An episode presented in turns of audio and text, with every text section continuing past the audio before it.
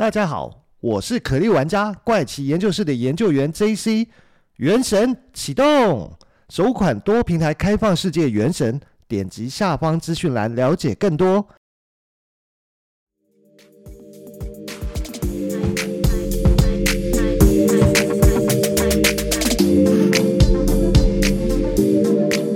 嗨，大家好，欢迎回到怪奇研究室，我是研究员 JC。哦，最近的天气开始感觉有嗯慢慢的温度下降，大家嗯可能要注意自己的呃穿着打扮是不是有呃足够的保暖哦，要不然虽然说嗯这一阵子大家可能都会戴着口罩，可是还是很容易会感冒或者是呃其他的可能像喉咙不舒服等等的症状，所以大家一定要。记住，嗯，多喝温开水，跟注意自己的啊、出门的衣服是不是够够保暖？好，好，那做完贴心关怀听众的事情动作后，我要来跟大家分享是我们这一集要聊什么？我们这一集要聊的是这个月初我看到，嗯，特斯拉的创办人 Elon Musk，他又有。新的想法，新的 idea，又又又出了怪招。那首先我们来介绍一下 Elon Musk 这个人好了，就是马斯克哥。嗯，如果说呃大家有听众可能有发现，我其实还偷偷有另外在做另外一个节目。嗯，应该讲说这个才是偷偷做的，另外一个是 已经做很久的节目，它叫做 Hash Talk 关键论坛，谈是谈话的谈哦。那在之前就曾经介绍过啊、，Elon Musk 马斯克哥的一些呃特别的行径，尤其是他前一阵子呃有一家新开的公司叫 Neuralink，他就是做人体脑部的神经植入这件事情，所以你看他什么他的新创业项目永远都是让你跌破眼镜，跟你会觉得说啊哦这也能做，或者哦那这要怎么赚钱？那目前看起来赚大钱的当然就是特斯拉啦，可是它还有其他项目，除了刚刚讲 Neuralink 以外，它还有一个公司叫做 SpaceX，就是那个专门发射火箭载人去外太空的公司。它还有一家公司叫做无聊公司，叫做 The Boring，就是专门在地底下挖洞，然后用高速的一个承载通道。可以把特斯拉，呃，或是特制的特斯拉，以超高速度从 A 点传送到 B 点。所以你可以想想看，马斯克哥哥他永远都在想一些很奇怪、很吊诡，或者是让你觉得不可能吧的一些 idea。那这一次这个月初呢，嗯，他做了什么事情又让大家觉得不可能吧？原来是他的 SpaceX。的另外一家公司，呃，是有关联啦，都是做外太空生意的。另外一家公司叫做 Starlink，它叫做嗯，我我查了一下，大概 Google 一下，就是有人翻译叫星链，就是星空的星，链条的链，星链卫星网络公司。它突然发出了一封他的 email 通知。他呃有订阅他的，呃，或是有 follow 他的吧，我不晓得到底是怎么样可以收到这封 email，告诉你呢，我们星链卫星网络服务的第九项条款呢，告诉你说，呃，你必须呃，凡是要享受我们星链卫星服务的用户，你必须要同意以下条款，要不然你就不可以继续使用我的服务。那以下条款分别有哪些？其实基本上就只有三件事情。第一个呢，他告诉你哦，我们对于提供月球、地球，或者是绕地球或绕月球的服务这些事情呢，这些条款跟我们之间因为这些条款引起任何的争议跟纠纷，或者需要有仲裁的时候，我们通通受美国的加州法律管辖。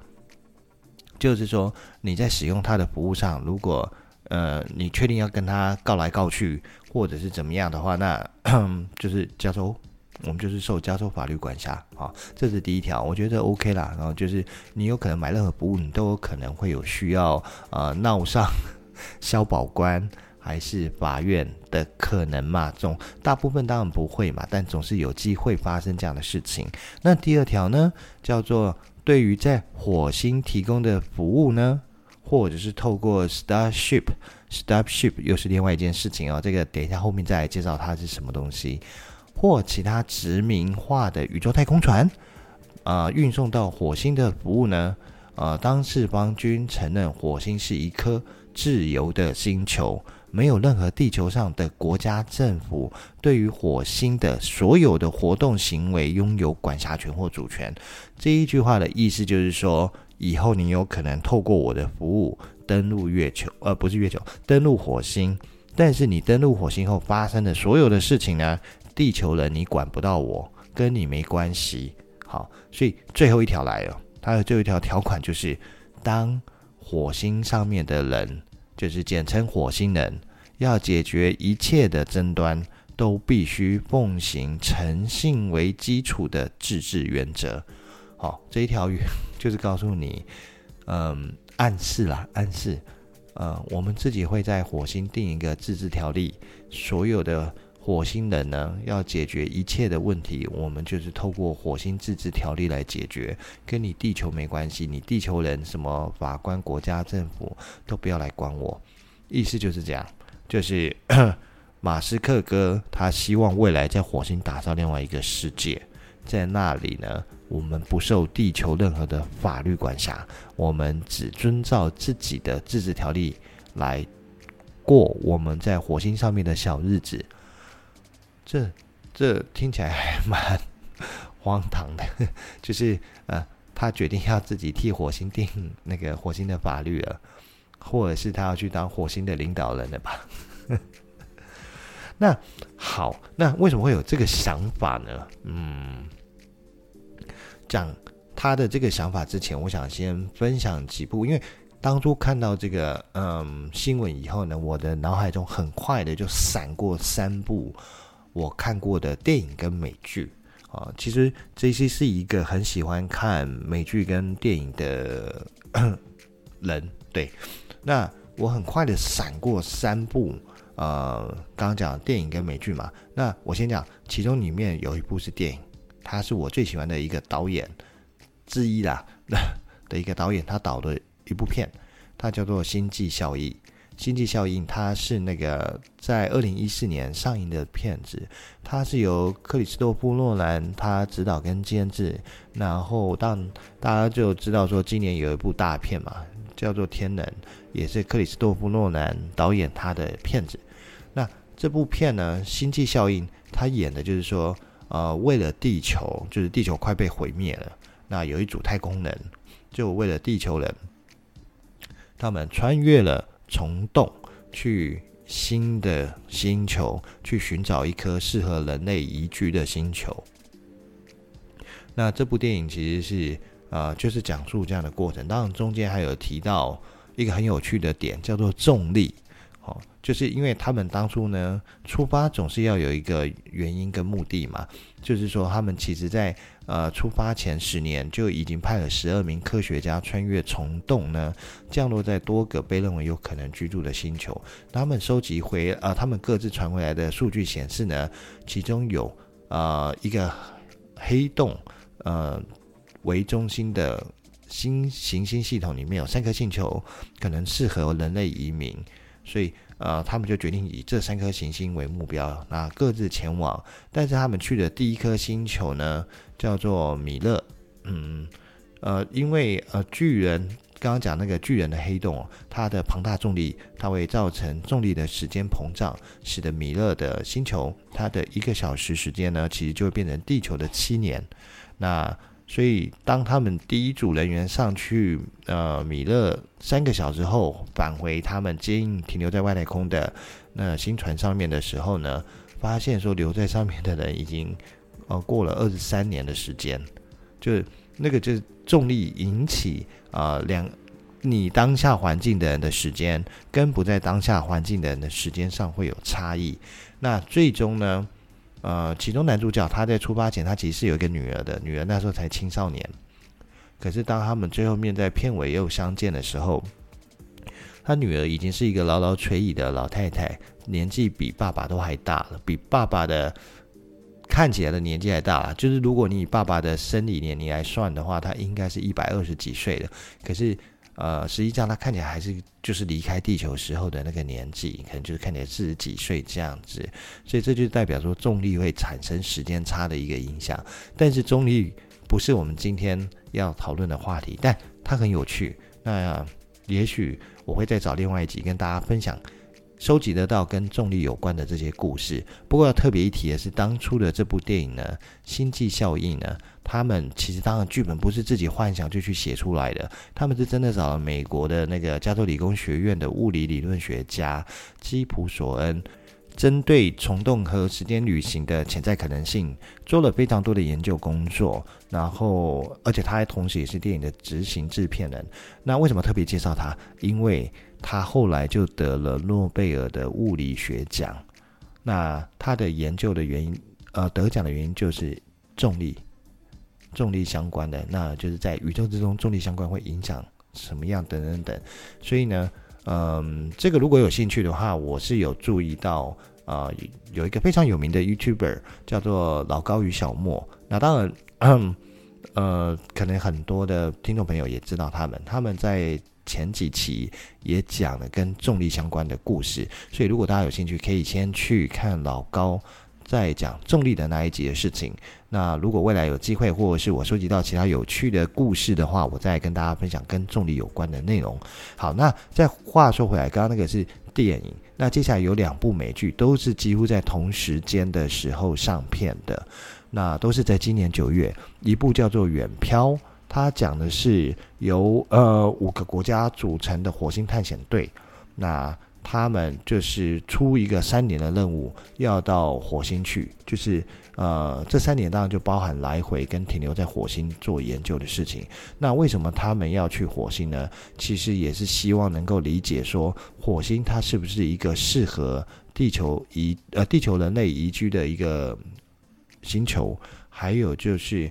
这个星球上面是不是能够种植植物或者种植粮食等等等，他们就去做一个这样的研究。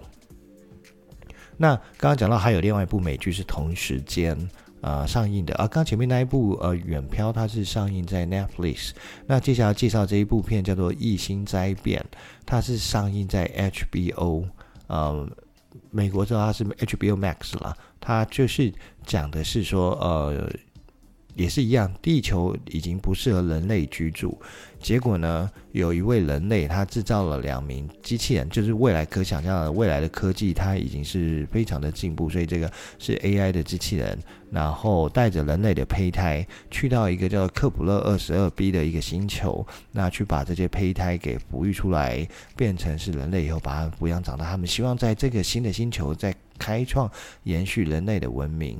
那这三部片它有一个共同点是什么？都是告诉大家，地球未来可能不是我们想象的可以再永续的住下去，所以它需要去找一个新的星球，一个新的环境，那让人类移居，或者是去。呃，延续人类的文明跟生命，在这个地球呃，在这个星球上面再继续繁衍。那看起来，呃，目前看起来最有可能的就是火星。为什么是火星呢？当然，当然，其实最主要还是有几个原因嘛。就是我们人类对外星球的一个探勘已经到了火星去，这是第一件事情，是很早就已经到火星去。那 再来就是火星的距离没有那么远。就是不是远到你要非常久、非常久、非常久才能到，就是到火星呢。基本上地球离火星会有分成最近跟最远的距离。我们现在讲最远的距离好了，最远的距离是呃，记得是有多少？嗯，四点一亿、四点零一亿公里的长度。但是最近的距离大概是有五千六百万公里，所以。它在呃火星，大概在地球的每二十六个月的时间会出现地球离火星最近的距离，就是五千六百万公里。那五千六百万公里，那五千六百万公里到底是一个什么样的长度呢？我们来举例，台北啊，不是台北啦，由台湾的最北到最南大概有三百九十四公里。那五千六百万等于就是三百九十四公里的一万四千倍的长度。那就代表说，你如果是开最北到最南，你要开七万趟，你才会到得了火星。而且这还是以最近的距离来算哦，还不是以最远的距离来算哦。因为地球要每过二十六个月才会出现一次地球离火星最近距离的呃最近的这个距离，要不然呢，你可能算错时间，就变成是地球离火星最远的距离。那个、那个、那个要要多久？要要大概要呃，应该要花九年的时间吧？应该以现在的那个太空船的技术，可能要飞九年。